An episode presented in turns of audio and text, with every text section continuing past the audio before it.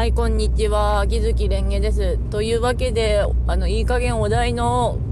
最近課金したものについて話そうと思いますが、最近課金したものだと、あの、猫の餌ですね。うん。課金っていうか、猫はいつも餌ばっか、別かっていうか、ちゃんと食べさせないといけないので、買ってるんですけど、キュールと7 7キロなんだ、キャットスマック。あれいつも買ってますね。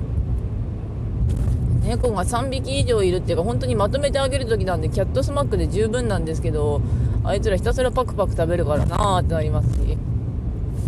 まあ、ゲームの方も結構課金するんだけど、最近の課金は多分最後がミラクル2機だと思う。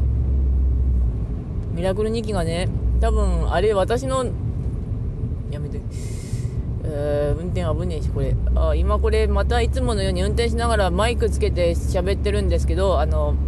変に追い抜きするなっていうか、ここ、あの、追い抜き禁止のオレンジ線なんだけどなーって今思ったんだけどね。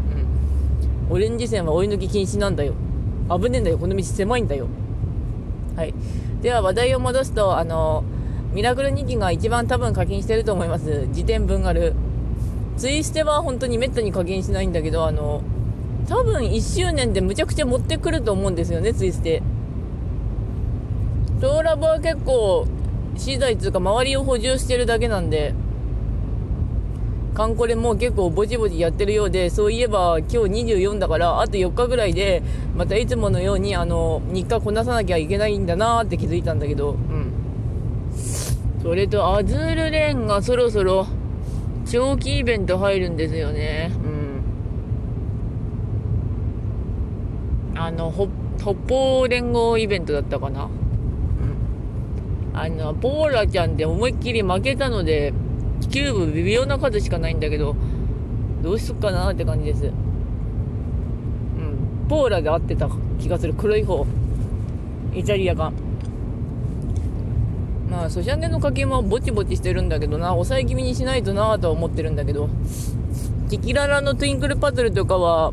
そんなほぼ課金ない状態なんだけど、あれ本当面白いですね。あの、頭空っぽにしてやるとき一番楽。真剣とかも一応朝ぐらいにぼちぼち回してたんだけど、あの、最近本当に体が、あの、配信とか、あの、まあ、あの、ラジオトークはそんな負担かかんないんですよ。あの、30分ぐらいしかしてないし、あとこうやって運転中に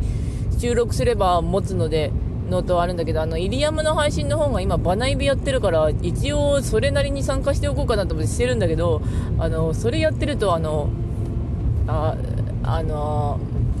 物書き用の体力取られちゃってないんですよね。私、そこまで本当に体力ないんで。うん。体力配分気をつけないとなぁとはなりますね。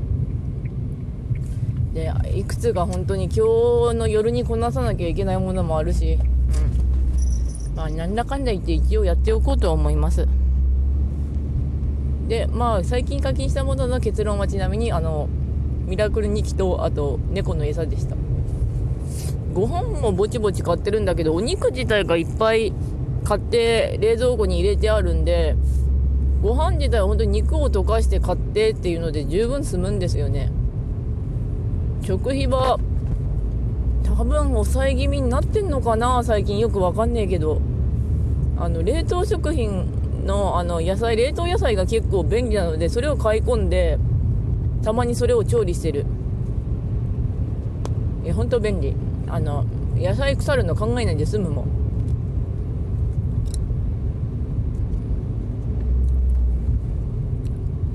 でも、まあ、本屋行くまでにあともう一個、いくつか話題だけは話しておこうと思ったんだけど。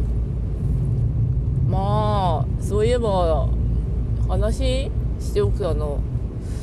人間、作者の人間性がどうあれ、一応、漫画はとってもいい、いいやつはいいっていう、言える漫画もあるこっちゃあるっていうのは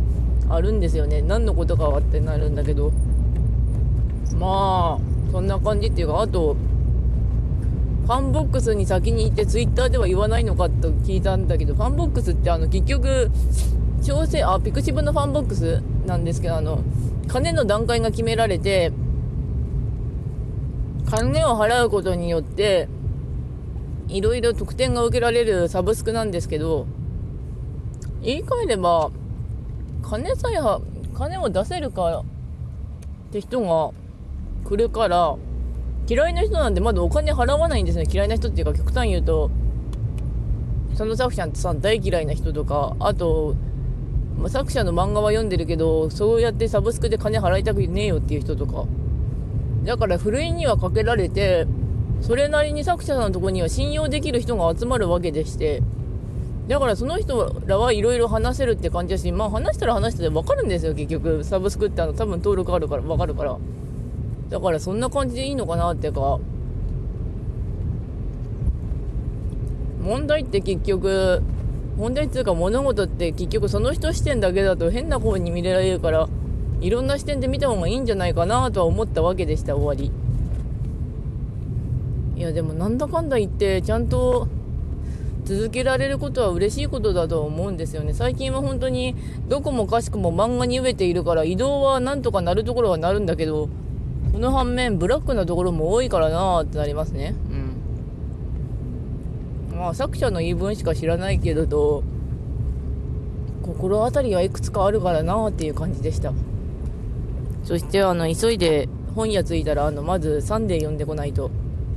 ていう感じです。うん。というわけで終わります。それではご視聴ありがとうございました。それではまた。